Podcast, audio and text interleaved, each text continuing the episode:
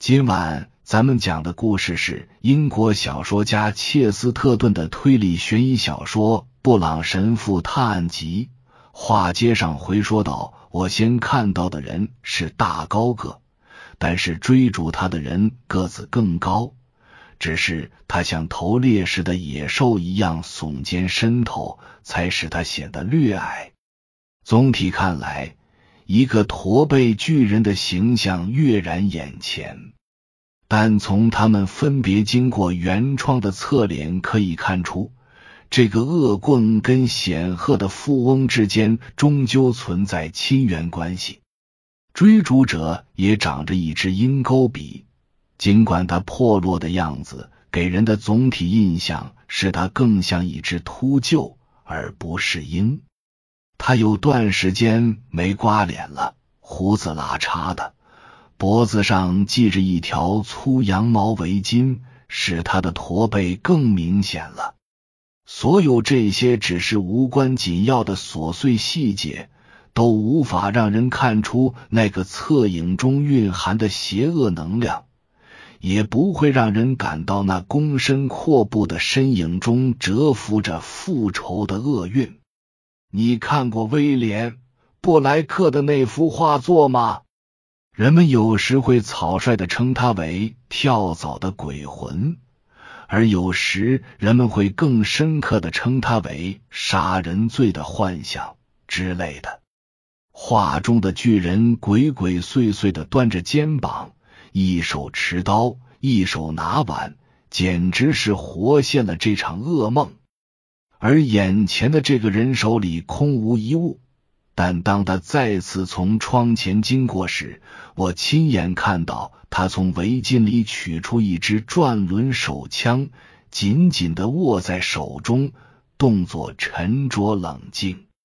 他的眼睛在月光下闪烁不定，显得十分诡异。他的双眼飞速的前后移动着。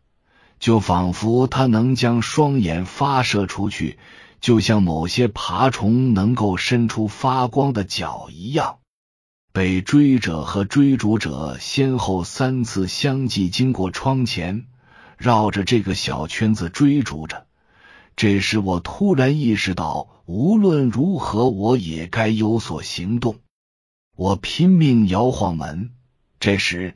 我看到了受害者的脸，毫不知情的从窗前经过，便开始疯狂地拍打窗户，然后又试图打碎玻璃。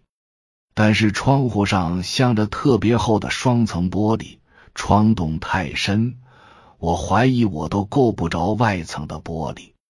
不管怎样，我那位尊贵的委托人并没有注意到我制造的噪音或者发出的信号。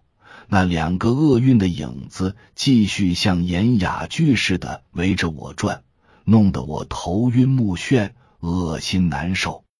之后，他们突然不再出现了。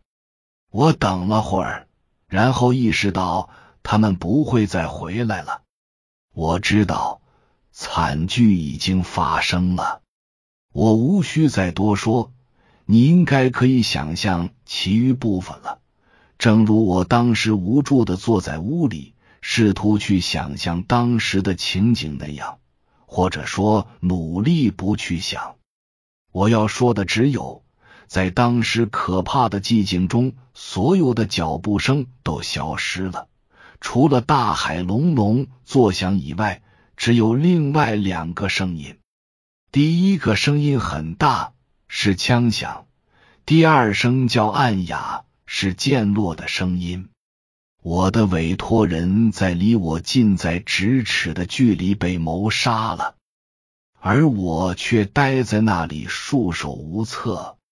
我当时的感受自然不必多言，但是即使我能从这场谋杀的阴影中恢复过来，我仍然要解谜。是的，布朗神父的语气十分柔和。哪个谜？凶手逃离现场的方式？另一人回答。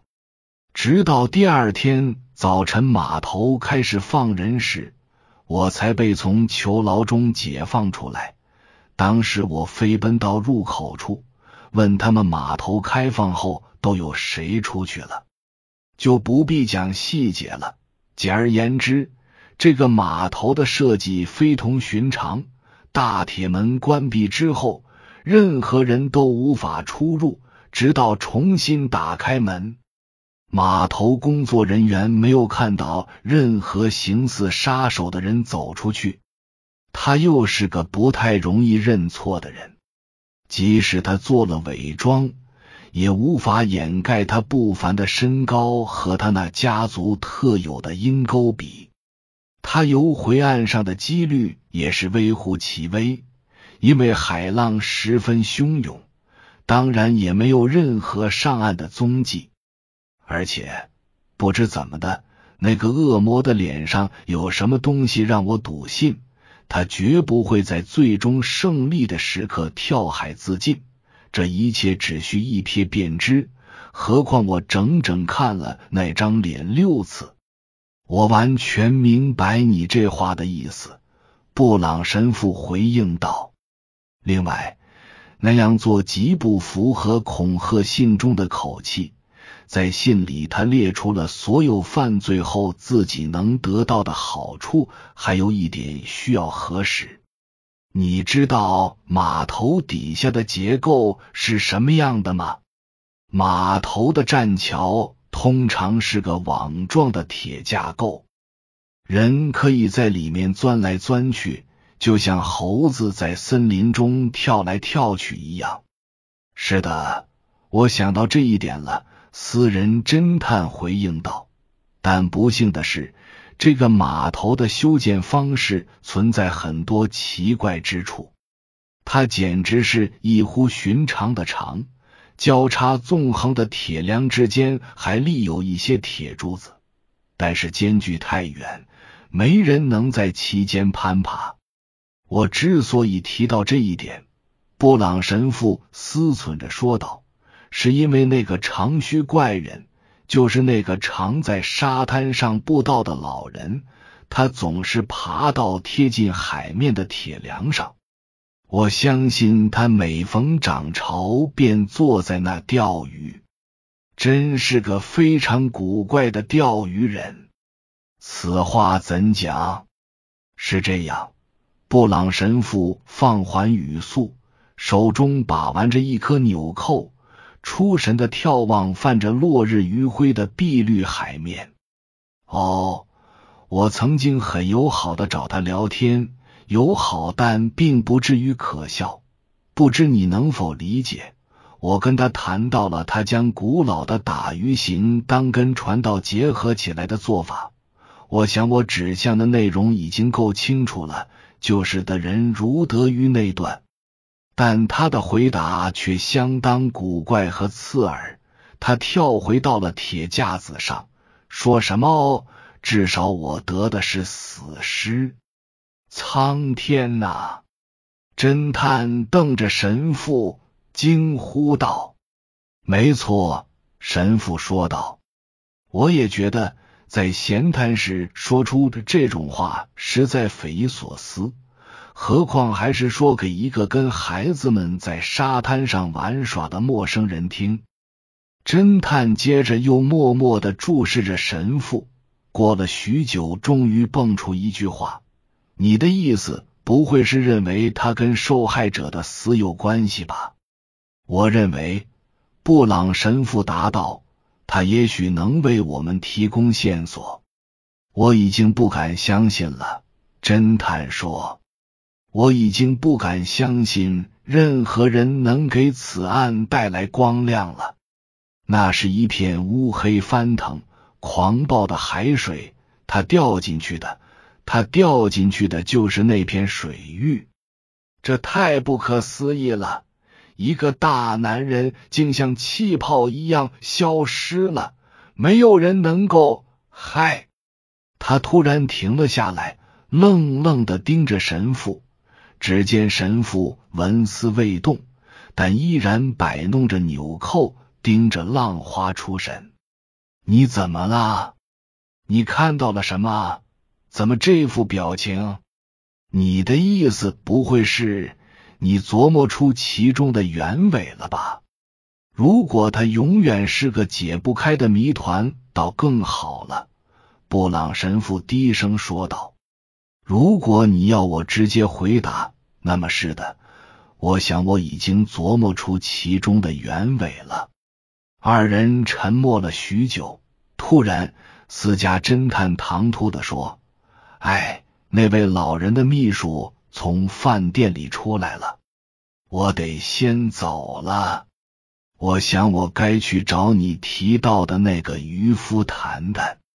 Post hoc propter hoc，拉丁语，发生于其后者，必是其结果。神父微笑着问道：“是啊。”他的同伴坦率的回应道：“那个秘书不待见我，我也并不喜欢他。”他总是在一大堆无关紧要的问题上纠缠，对我们的调查毫无裨益，只能徒增争吵。也许是他心生嫉妒吧，因为老人请了一个外人卷入其中，还对这温文尔雅的秘书的建议不甚满意。回头见。他转身离开，艰难的穿过沙滩。去找那位古怪的传道者，他已经撒下了那张渔网。在初林的黄昏中，他的形象犹如一只巨大的珊瑚虫，或者身后拖着缕缕毒丝的海蜇，游动在灵光闪闪的海面上。与此同时，神父安详的坐在原地，看着秘书一步步走来。他头戴高顶礼帽。身穿燕尾服，流露出文员的干净利落和一丝不苟的气质。尽管距离还很远，已经因为这身装束从热闹的人群中凸显了出来。布朗神父自认为秘书和私人侦探之间的过节没影响到他，但他对后者所持的偏见却有一丝不可名状的认同感。秘书安东尼·泰勒是个非常俊朗的年轻人，不管是从面相上说，还是从衣着上说，都是如此。他的面容坚毅、聪慧，并且极其英俊。他脸色苍白，暗黑色头发从两侧垂下，好像在指向那里可能会长出的腮须。他的上下嘴唇紧紧抿在一起，显得与众不同。布朗神父绞尽脑汁要找出他那种表现的缘由，但唯一想出来的那一条听起来比他实际上看起来还不可思议。他有个想法：此人一般是用他的鼻孔说话。总之。他双唇抿死的样子，使他鼻子周边的动作显得异常敏感和灵活，令人感觉他日常交流和生活的方式似乎就是用鼻子嗅闻，而且像狗一样仰着头。这与他另一个特征不谋而合：当他说话的时候，发出的是那种像机关枪一样急速的卡塔卡塔声。这种声音偏偏来自如此俊美之人的口中，让人不免生出一些厌恶。仅此一次，他率先开了口：“我猜没有尸体被冲上岸吧？当然，目前还没有公布任何这种消息。”布朗神父说：“也没有戴着羊毛围巾的凶手被冲上来吧？”泰勒先生继续追问。没有，布朗神父回答。有那么一阵儿，泰勒先生的嘴巴没在动，但是他的鼻孔颤动着，发出一声声短促的嘲笑声，却比任何言语的表达效果都更强烈。以上是由奶锅大叔给您播讲，感谢收听。每天晚上二十一点三十三分准时开聊。